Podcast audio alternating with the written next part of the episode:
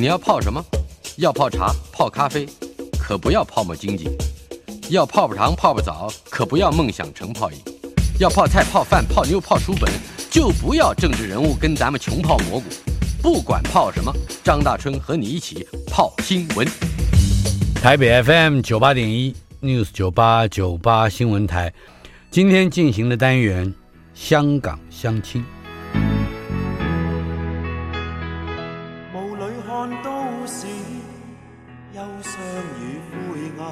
香港相亲所访问的来宾，大多数是近年来加入台湾生活圈的朋友，有的常常、嗯、往来，有的呢就干脆就定居下来了。呃，从广播媒体上听起来，这些朋友们最鲜明的特色就是他们的口音，那是孙中山和梁启超的口音，请慢慢聆听，会渐渐觉得熟悉、亲切以及温暖。香港相亲第十四集，我们邀请到的是香港作家，也是在台湾成立了二零四六出版社的这个出版人、总编辑邓小华。小华这是第三次来到我们节目之中，但是第一次上本单元。首先，必须要这样说，邓小华是一位面向公共事务和公共领域的香港作家。嗯，不光是写作，而写作或者是文学写作。似乎又是邓小华所主张的解放全人类的这么一个答案或梦想。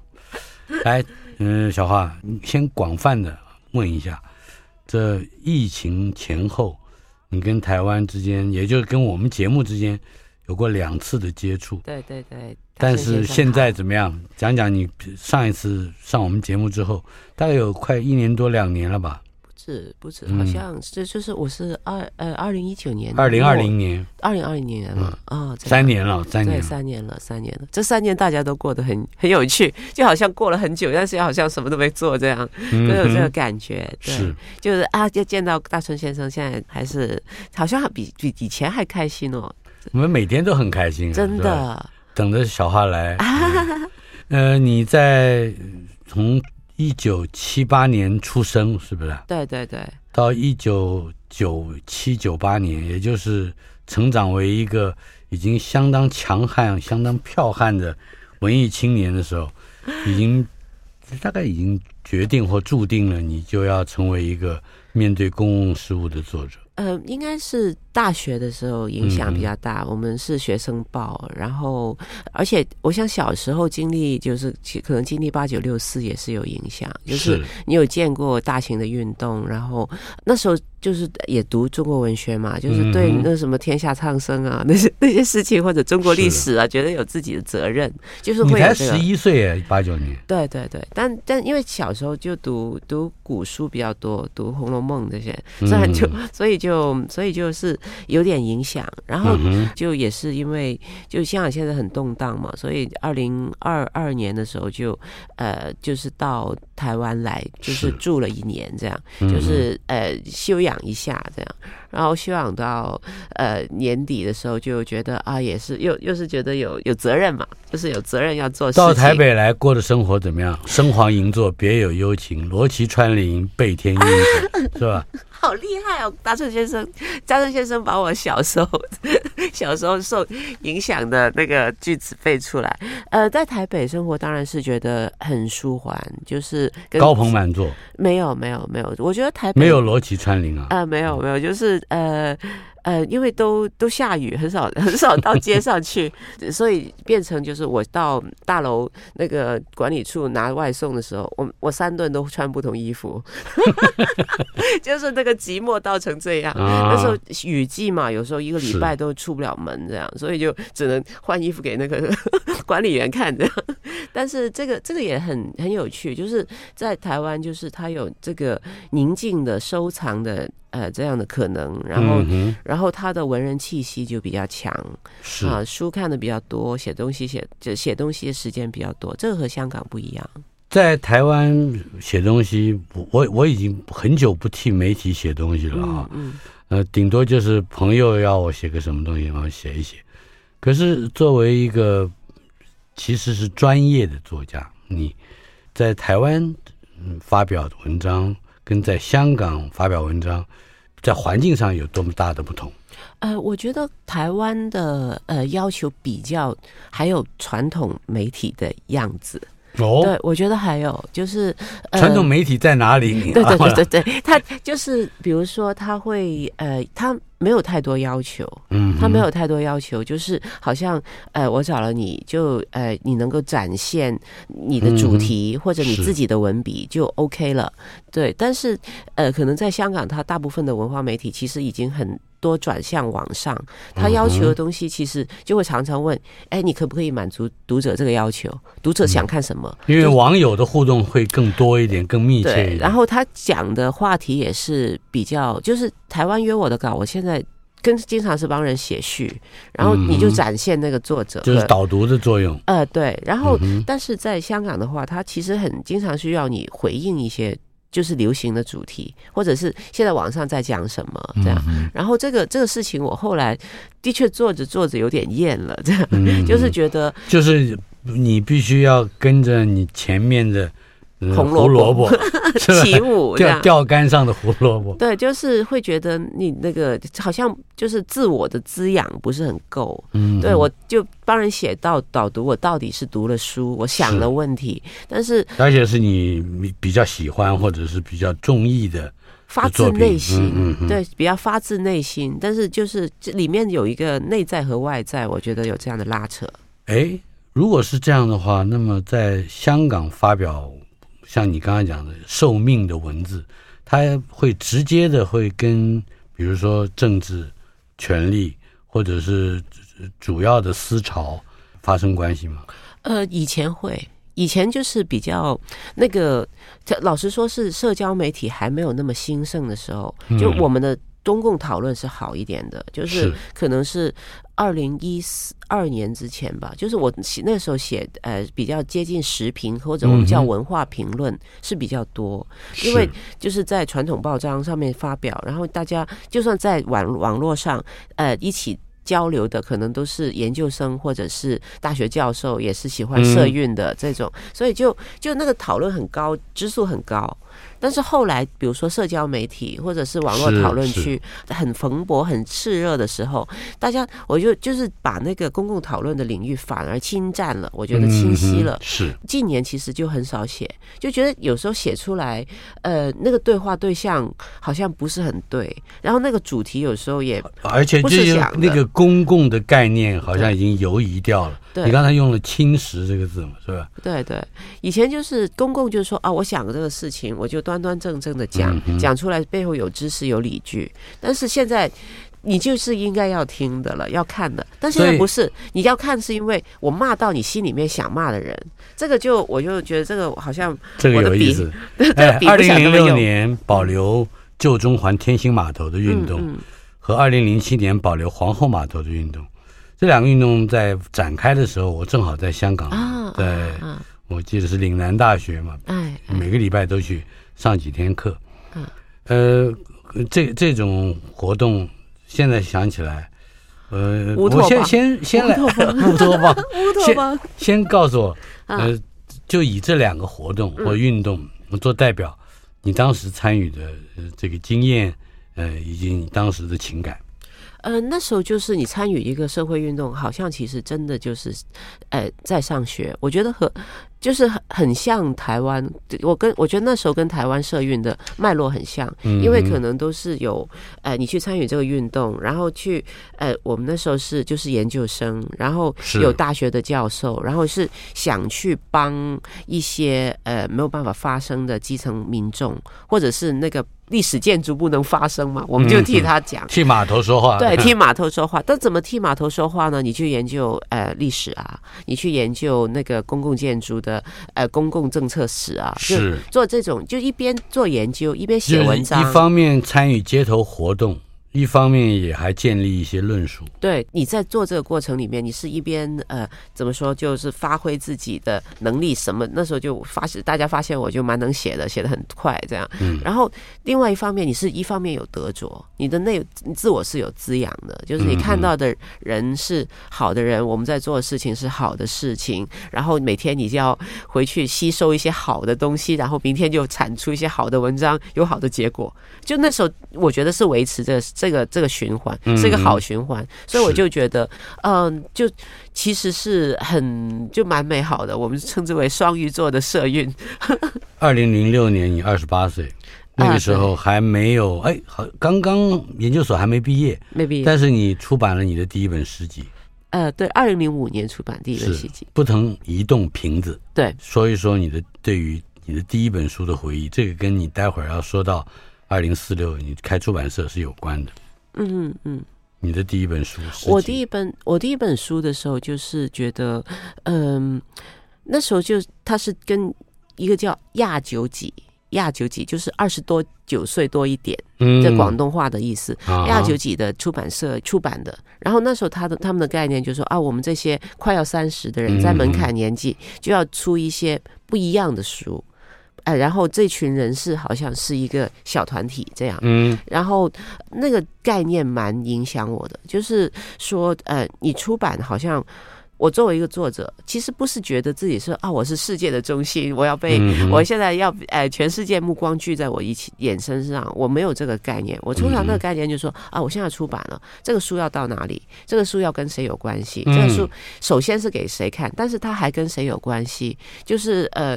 我的前辈是谁？我的同辈是谁？然后我的对话的作者是谁？我常常想一些周边的事情。嗯、这个，所以就我的，就也就是说，这个创作的启蒙时期不是一个人的行为。或者是行动，或者是写作是写作是个人的，但出版是一个，就是我觉得是跟群体互动的关系。就因为我我就分分的蛮开的，就是我写作的话，我可以自己给自己看，或者是说呃，我也不在意别人怎么看，是对。但就算是这么个人自我的诗集，他到呃出版的时候，他还是要跟人家发生关系，不然就不知道为什么要出版。但是就在你写第一，应该是出版第一本书的这个时期，正是一九九七之后的十年，对，差不多到九年十年。换言之，是一个很容易引起文青也好、读者也好，或者是对于当代主流思潮有注意的人也好，引起大家回头看说：“哎，已经回归十年了。”那个时候那个气氛，尤其是到二零零七，我相信已经到了一个。极热闹的一个情况，没有啊，很很很平静，跟现在比简直就是就是呃，你要跟田园生活，田园生活，对啊，然后呃，真的是蛮平静的。就以前那个怎么，就是社会运动者或者知识分子，还有一个社会看起来很平静，对。然后我们就是有一个启蒙的角色，为什么？因为大家都觉得社会很好。嗯，然后你要去告诉他社会有什么问题，有问题，有问题，我们要指出，然后大家去进行一个思考。哦，真的有问题。是。到后来的时候，就社会明明有问题，谁都觉得有问题。那是二零一零年。呃，对，之后就是社会变得，就是大家都知道有问题，都然后大家对那个解释都不一样，然后知识分子的解释就可能就不那么有说服力，因为跟一般人的。感觉他会有一个更加我们叫民粹吧的感受，或者直接的感受。知识分子再去解说，他们就说：“我为什么要信？我都不觉得。我觉得我想觉感受到的才是真实。”所以这个也是我们公共领域，嗯。就是败坏，或者是说被网络侵袭的那个那个状况，就是说我我是普通人，我对这个生活为什么不好？我有我自己的感觉，我就觉得是那些人做坏的。是你要跟他说啊，这是社会制度的问题、结构的问题、文化的问题。也就是说这是公共的问题。对，但他就不一定要听，对不对？所以这个就是呃，导致我想这个，我觉得是跟网络兴起是有关的。二零零六年如果不能算是一个标杆，要到二零一零年，大家都已经很明白了。但是这个中间还有二零零九年的时候，你加入了香港文学馆对对的倡议小组。呃，这这件事情我记得也算是一时之间轰轰烈烈。对对对，就是呃，这个、为什么有会有香港文学馆的倡议小组这样的争议？呃，因为那时候就是呃，我们常常在想，因为在香港文学不是像在台湾这样地位比较尊崇，因为文学是家国之事，嗯，但香港是一个城市，嗯，所以它就不是家国之事，是对，所以就嗯，所以香港文学一直都是就我们香港文学。界就会想怎么去提高香港文学的地位，然后二零零八零九的时候就有很多，比如说古籍建立一些馆藏馆建馆的一个过程。现在台北文学馆也是在这个过程里面。然后呃，在这个过程里面是其实是作家董启章提出的，他就说香港应该有一个文学馆，他自己写文章提出的，然后很很传统，对不对？然后比如说呃，就是。哎，马家辉先生，他们就哎，马上就起来，就是那个马先生的，就就火力大开，这样，所以就在书展的时候提倡，就变成一个当时的哎话题，然然后然后这些大佬就已经做完了。要怎么样？只是后面的事情，就是我们后边的小妹来接。湾仔成立的是啊，他在湾仔的书展的时候提出这个事情，我们就要拉横幅去说啊，香港需要文学馆，这样需要文。然后这个就是去做政策的倡议。然后我们就呃跟一些文文化政策团体连接，然后就一直这样发展下来，到现在还是没有实体的馆，但是。但是就已经做过好多年的，就是文学活动，就就改变了那个城市的文学风景，嗯，就是变成一个呃，我想近五年来应该是文学界最香港文学界最大的团体，最活跃的团体，是。在这样活跃的氛围之下。好像气氛又有些不一样。那这个当然也跟疫情有关，也跟疫情之前，刚才我们讲二零一零之后，嗯，发生在中间的，那就是雨伞花。嗯嗯嗯，可以谈一谈这从中环嗯的这个运动，一直到嗯差不多就是疫情之间，嗯，香港有另又发生了嗯些什么样特特殊的公共事务的变化？呃，哇，这个这个好大，就是呃，我想二零一四年是一个呃香港人他争取一个呃政治上的自主的一个我们叫真普选、普及选举的全民普选的一个真普选，对，叫真普选的一个这样的政治权利的一个运动。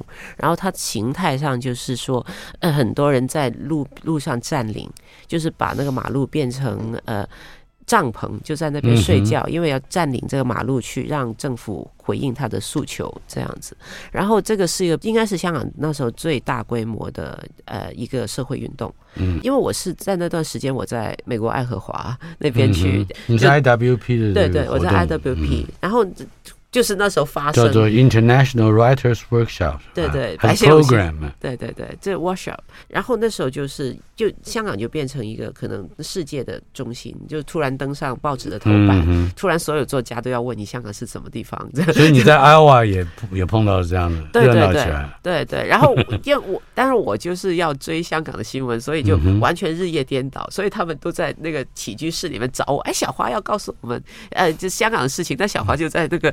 那个房间里划手机看那个看看新闻这样，所以呃，这个是就是香港的政治运动，这让香港登上国际舞台的一个这样子的呃事情。是，然后他他这最后没有争取到什么，然后就是占占领就是撤掉了，但是他就是令香港社会就是有一个醒觉，就是我们要很大程度的去争取自己要的事情。嗯，然后过。之之后的几年，就是有很多社区的营造啊，或者本土思潮的一些兴起，这样子。最主要是，如果你刚才讲的那句话说，香港不过是一个城市，而没有这个家国。嗯。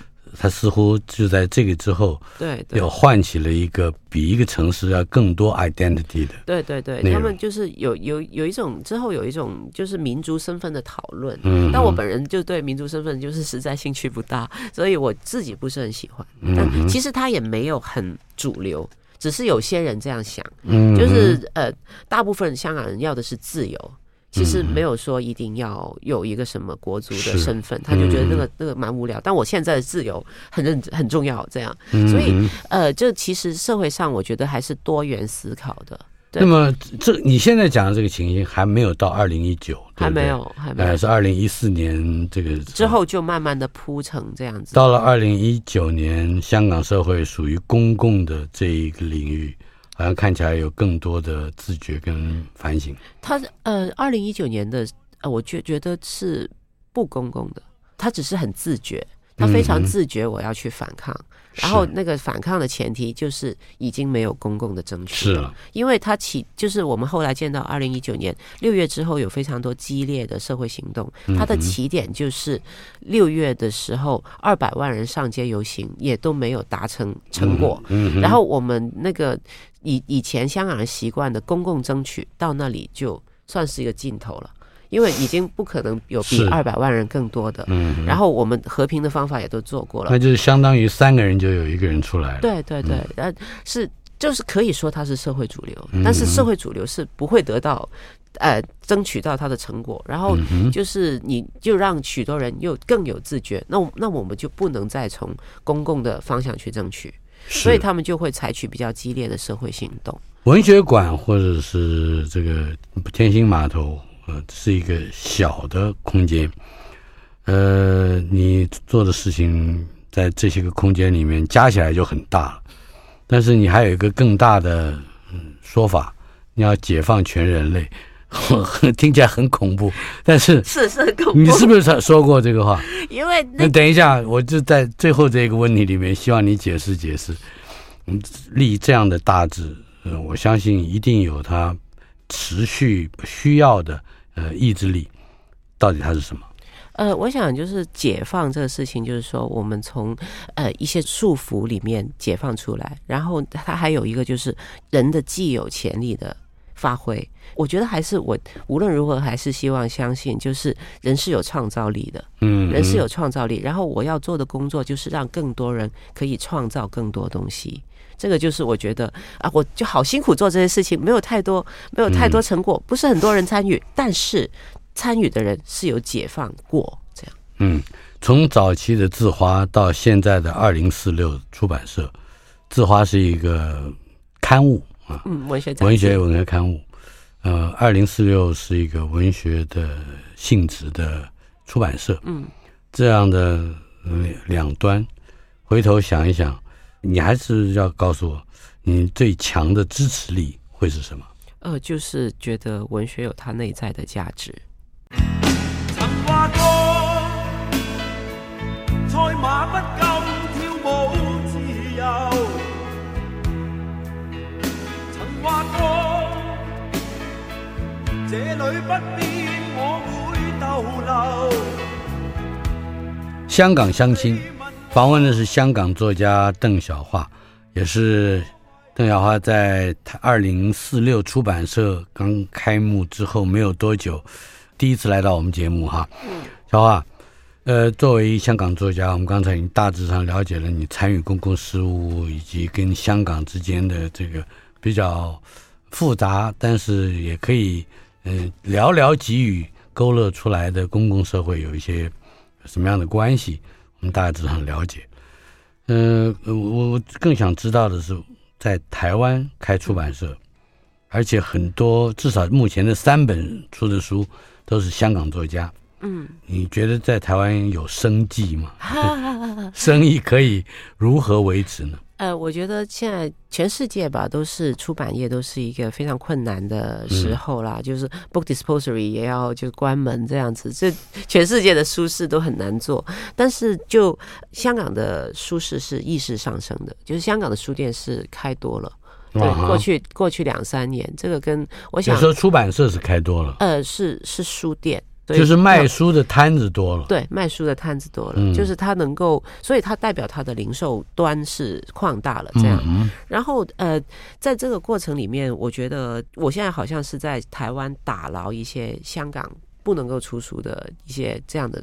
遇到困难的一些作品，虽然他应该在香港是大书、是畅销书，但因为政治环境的改变，它变成没有人敢出了。这样，嗯，这个这个事情我们也在香港就没有出版社敢碰这些材料。对，对，所以你到台湾先出版，对，然后呢再卖回香港。对对，就我其实我自己有一个可能有点大家说有点幼稚的想法，就是我想要证明说这些书是没问题的，他这书就是很普通，就是很很正常的文学书。对，文学书就是这样嘛。文学当然是文学不会歌颂什么政权的，好的文学，但它就有很多自由的思想。但到底书或者文字，其实是让人自己去思考的一个东西。嗯，就比如说我们说这个事情很坏，我们一定要做一点什么，到底是怎么坏，到底要做什么，其实是。读者脑子里自己思考的结果，不是不是那么直接的一种什么煽动啊，不是那种呃教育或者是宣传，不是那种洗脑的东西。我觉得文字上其实是让人思考的，所以书是不应该有任何的阻挡的。嗯，所以就想要证明这些书是没问题的，我是这个感觉，就有点幼稚。呃，这看起来也好像是这一个自由社会。呃，有自由的出版的机会的一个很简单的逻辑，基本吧，很基本的。呃，你目前到现在为止出了三本书，第一本是周秘密的《乱世孤魂》，对，是自传；另外两本是罗桂祥的《夜行记录》，对，是一本小说，对，以及陈冠中这个 big name 啊的陈冠中的又一个时代，对。三本，嗯嗯，呃，我我完全不知道周秘密的出了《乱世孤魂》，而且在在台湾印的是吧？嗯嗯嗯，先谈谈。周秘密好吗？哦，周秘密就是她是一位很奇妙的女士，她其实是在香港或大陆都是非常知名的儿童文学作家。嗯，她出身也是作家的世家，这样。然后呃，她其实是文坛的前辈，我们香港就是知道啊，她就是贵族型的前辈。我我跟她见过有好几次，只要我去参与香港书展，她就会在第一时间会出现在这个任何一个 party 里面。对对对，然后然然后你。就是想这种其实是蛮受众很大的一个作家，他为什么书就是会流到我手上？就是又是他就会说哦，香港没有出版社出了，你们要不要看一下？这样，然后然后呃，这个是沈旭辉转借过来，因为他是他长辈，然后呃，我就我就说那我们一定要照顾的，就是文坛前辈。我其实不认识他。乱世孤魂听起来是一个非常古典的，对，又有大时代离乱故事的这样的，什什么叫？乱世孤魂，内容讲的，他有附题非常长的，我请他加的，就是我与罗海星，罗海星就是他先生，是。呃罗夫先生的公子，然后呃我与罗海星从会稽西二方二号，就是他们定情的地方，在广州，嗯、到唐宁街十号，就是英国首相府，是。就是一个非常广、非常奇情的故事，嗯、就是。呃，话说就是周秘密年轻的时候在大陆，他是知青，然后认识了那时候被也是被放在广州作为一种人质的罗海星，然后他们就呃相爱啦，然后就在那个大时代里面恋爱，这样子，后来就回来香港。回来过来香港，因为他们想要比较自由的生活。嗯，然后罗海星就去从商啦，然后周秘密就去呃电视台做编剧啦。嗯，然后突然八九六四发生，当然大家就很悲痛，但罗海星没有讲什么，一句话都没讲。嗯，然后过了一年多吧，然后就发现。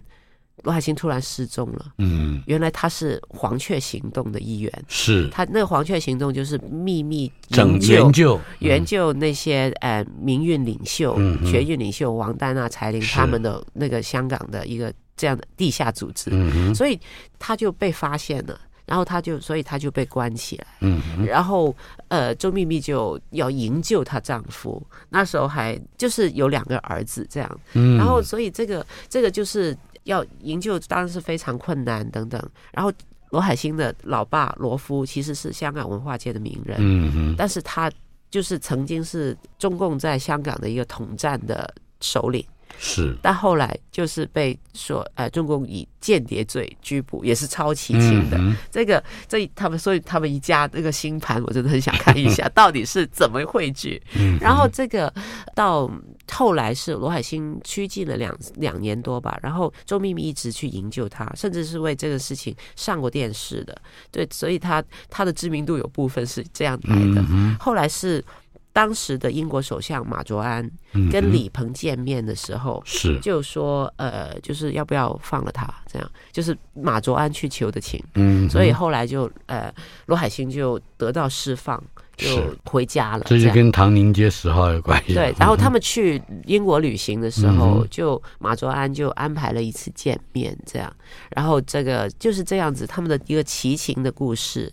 然后里面就看的看到啊，到底比如说青年人有。理想啊，呃，或者到我们成人的时候，我们还是觉得有自由，而且那个自由是女性角度的自由。嗯哼，因为在大陆生孩子都要受政策的控制嘛，然后社区的大社区的大妈会来说，你们要不要多生一个？我们可以把名额给你。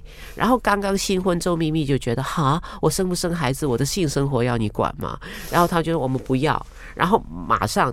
就回香港了，因为觉得这个管控到身体这件事情他接受不了。嗯、我觉得这个非常女性，这种也是大时代的一个见证。但是有这种女性笔触啊，呃，让那个整个故事那个时代的温暖一面有有流露出来。嗯，因为就呃没有太过勾心斗角啊，还是比较温暖的。到这里，我们已经知道你的第一本在台湾出的书，也就是二零四六这个出版社，呃，在台湾发行的嗯作品，卖的情况怎么样？可以问吗？呃我觉得在台湾，他可能我那时候是赶在书展出，但是因为我没有经验，后来后来就知道其实不应该赶在书展出。为什么？因为赶在书展出的时候，他的那个大家兵荒马乱，很多大书就没有时间去好好做推广。嗯，那所以这本书它在呃台湾卖的，我想是跟一个比较知名度低的华文创作或者老作家，有时候是他。跟那个市场距离比较远，嗯，我觉得在台湾是不是卖的普普通通吧？是，但他在香港就是非常畅销的书。嗯，我们不敢去打探你的商业机密哈，但是我很好奇，呃，从香港到台湾来出版，那么它在实际上在，比如说它在材料技术的成本上看起来，它跟香港可以做一个一般性的比较吗？呃，我自己觉得台湾出版的。那个条件是好得多的，当然他要求比较高，他就是他条件比较好，要求也比较高。因为嗯，怎么说，就是条件比较好，就是印刷成本啊，然后呃，嗯、印刷成本比较低廉一点，低，然后人的薪金也比较低，我们叫人工比较低，对，所以他一本书可以出版的那个回本的线就比较低，那就所以比较多出版物是有可能的，但是他的。同一时间，这个专业的调配，比如说印刷厂能不能够操作你的要求，嗯，然后设计师能够操作有多复杂的要求，是。这个这个事情，我觉得台湾的呃专业度是比较高，就是无论是他专业度高，但是他还比较低廉，成本，所以你就会觉得啊，就是在这边做，就是我所以出出版业是一个可以值得做的选择，对对对，然后就觉而且一直觉得就是很。敬佩，觉得学到很多东西。周秘密在台湾并没有太多的知名度啊，这个没有。那个我要，我就是有反省，嗯、就说啊。那时候就第一本书，脑子不清楚，为什么你的推荐者里面没有台湾人？这个是我不做的不好，所以后来第二本的时候就，呃，我们就做这个叫十二生肖，有十二个推荐者，里面有一半是台湾人，那销量就好多了。这样哦，是吗？就是书的书腰上面的列名，对对对，是这还真有用啊，真有用，怪不得现在的大家都有都有书腰哈，真的真的，嗯哼。但是另外，我们当然不细谈，包括《烈行记录》。我又一个时代的实际内容，就是罗桂祥也是香港作家，嗯嗯，更不要说陈冠中也是，他们的书在台湾有比较基本的这个阅读的 base 吗？呃，罗桂祥是完全新的，就是他上一本是大概九零年代。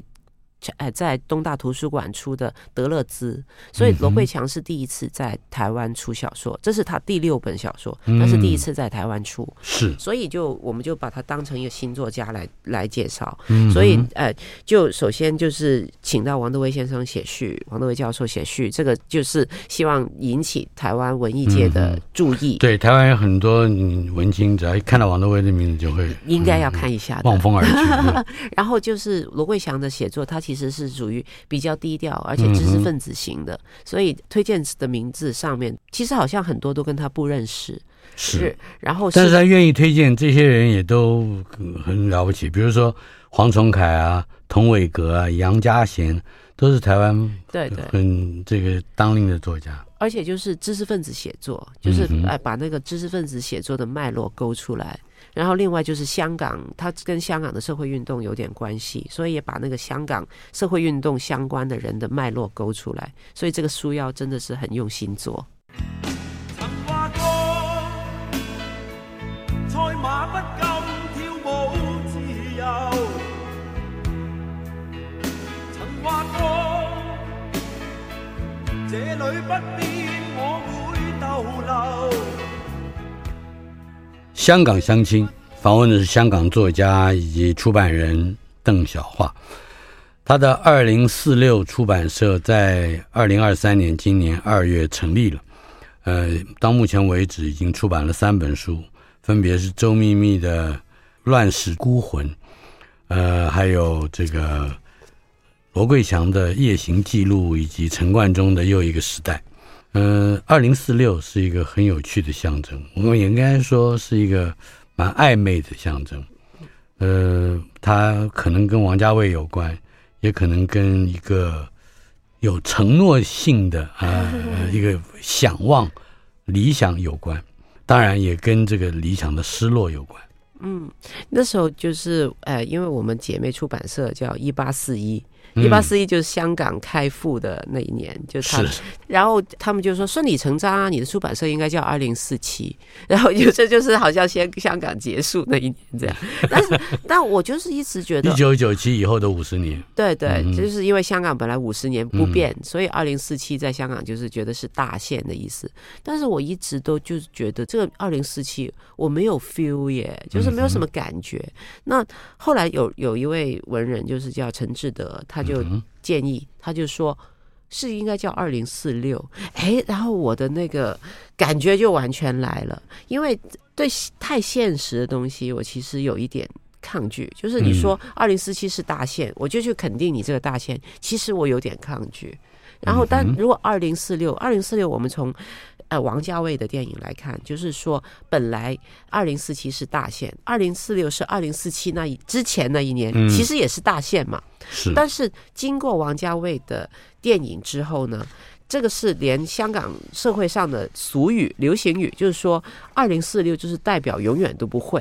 比如说啊，等你毕业要等到二零四六，那就是说永远都不会。所以你看一个虚构的作品。它如果做得好，它是可以扭转那个现实的，也就是它使得一个语境重新改弦更张。对，然后这个就是虚构的颠覆力量。我觉得我相信这个比相信那个二零四七更大，所以就要叫二零四六。所以你也觉得二零四六虽然早了一年，可是二零四六看起来更具备一个扩张性的。一个颠覆，还有可能性吗？就是之前那一年都还是有可能性，还还有一点希望是吧？对对，还有一点这样的意思。嗯、好，这个出版社接下来我想问到的就是你会碰到一个问题，像刚才提到的周秘密的嗯《乱世孤魂》，他应该百分之七八十以上的读者都在香港，但是书是在台湾印的，所以你还必须要花成本。以及要计算出版跟销售的那个第一时间，甚至中间还有时差，运输的时差。那这个操作你怎怎么样去克服它？嗯，那个操作没有办法克服。就是、那你要怎么算？对、嗯，呃，我主要是说，如果我就是我会跟香港的呃书店做好一点的联系。当然，他们很多书店也认识我，这个我比别人。早一点点，有交情了，有一点优势。在我在香港也是一个著名的推书的人，就是推销书来说，我是 OK 的。这样，然后欧欧普拉，对书的欧普拉，好可怜哦。所以就是比如说我输出了，然后他们就早点得到书信。比较主动的得到，然后呃，那个就会推动它，就是把那个输出货的循环加快。嗯，其他其他成本的部分就没有办法，它成本就是比较高，主要是整个循环比较慢。就是他到他们经常会去出现，因为比如周秘密就是经常会出现，哎呀。整个九龙都没有书了，香港岛还有。他，他会替你监督的。呃，我因为因为找不到 书，呃，现在很多香港读者都明白，二零四六的书可能要到处去找的，而且会断货，嗯，真的会断货，也会有呃，我们叫扑书扑倒的扑，就是要、哦、要抢书的快信。广东话怎么说？扑扑书，嗯哼，就是。哎，这个抢书的快信就是啊，现在在旺角是有书的，哪几间这样子会有这样子的的交流。然后现在大家都知道会有这个事情之后，他们就会呃进比较多的书。这个其实也是在，所以这这也是你的操作方法嘛，就是。让他们进多一点，当然当然不是谁的操作方法都是让他进多一点。然后另外就是说，呃，就所以这个其实就是没有办法，就自己花时间去沟通。是，然后呃，你知道你的回报会慢一点，但是会有回报。嗯，然后呃，在我觉得要做的，其实也就是把这些香港作家书推给台湾的文化界。就是比如说刚刚就是做呃夜行记录，我还是一直就是想对再找一些对香港或者社运或者理论有兴趣的呃作家去看罗慧祥，看他们有没有兴趣。嗯，然后有机会我就把罗慧祥请来台湾跟他们交流。就是这个这个我觉得文化的交流是是很重要的。其实应该政府来做，OK，政府不做就就我们民间做，就是这样。如果把出版品当做一个。沟通的桥梁，这话当然很很通俗了哈。那么，那它有可能在台湾印刷，在香港销售，呃，再运回大陆去发挥它，还可以有更多余热的这个影响力吗？呃，大陆有点难。大陆我们是有点难，因为首先大陆，因为大陆那个问题是它出版品的管制，它就是不能够卖繁体书的。大陆的简体书是另一个市场，所以它必须要卖出简体版权，它才能够进大陆。然后我们这种书怎么会卖得出简体版权？我们来香港都没，香港都怕有有些人都怕不敢出，所以我们也不会不会有、所以活动也没有办法。呃，活动。不能跟书有关，嗯，对，就但是他们当当然就是呃，他们会回大陆做活动，这是当然会的。就但这个就不是一个出版的行动，对，这当然就所以你就看我们这个全部都是行不由径，都是走的小路，就大路都不通的，只有这个感觉，就知道自己是在做什么事情。小华，你现在有比较多的时间会来到台湾。嗯，很难说你会不会是跟其他的香港乡亲一样，是要到台湾定居啊？那我相信你还是最终还是最主要的的一个回到家乡去发展你一个你原来的解放全人类的这个理想，可能是对你来讲更重要的。不过两地居两城居，嗯，总会有一些在人生方面特别的体会吧？就是知道什么是绅士客。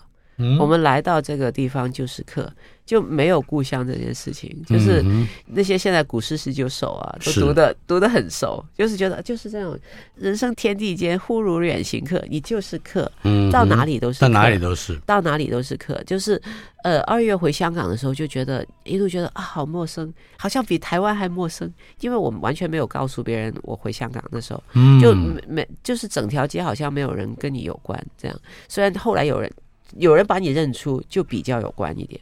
然后在台湾，我来的时候就也有很多朋友，就是招待要见见小花，请小花吃饭之类。所以就你还是还觉得台湾的 connection 比较多。嗯，就香港原来啊，脱落，你原来的城市原来也会变成陌生的。是。然后就现在的状况。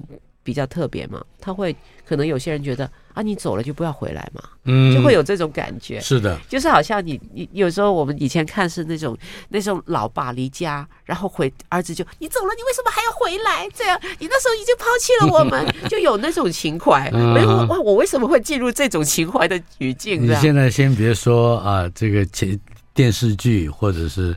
这个电影里面出了这种庸俗的台词，在五代时期赫赫有名的《夜宴图》，顾闳中画的，画里面的主角韩熙载就是这样的一个人物。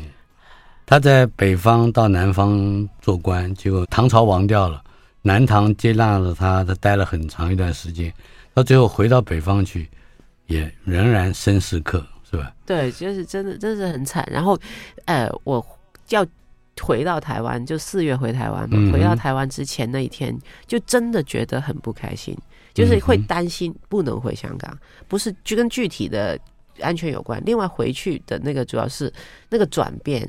你不知道自己能不能面对，嗯、然后是然后又看了舞台剧，他们在唱那个那舞台剧在唱那个楚留香最后那两那个这首歌，嗯、什么千山我独行，不必相送。对，我就觉得啊，然后自己在路边觉得自己在仰天长啸，因为就是心胸真的很压抑，就在那边仰天长啸，这是这发生这种很很戏剧化的事情。生是客，不必相送啊，是这个不行。我们今天来另外一首歌。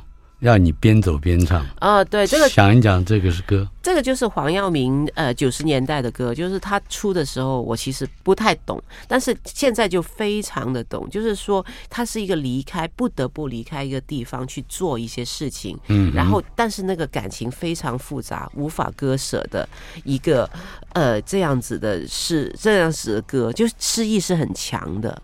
呃，边走边唱黄耀明的歌，而且这里面的歌词里。所提到的，就是没办法跟你在一起啊，是我对不起你，大概是这样。呃，但是叫我远走的，偏偏是你，那个你不是爱情的对象，对，可能是所谓的祖国、国家。记忆的气味，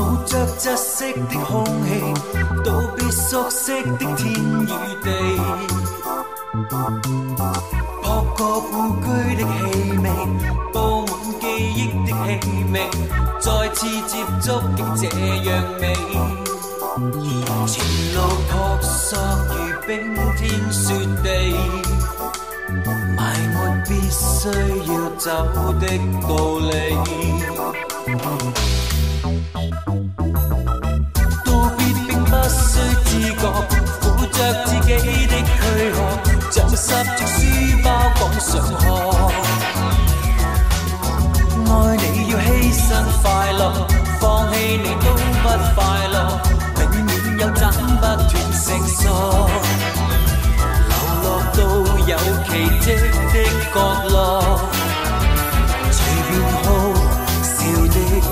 的光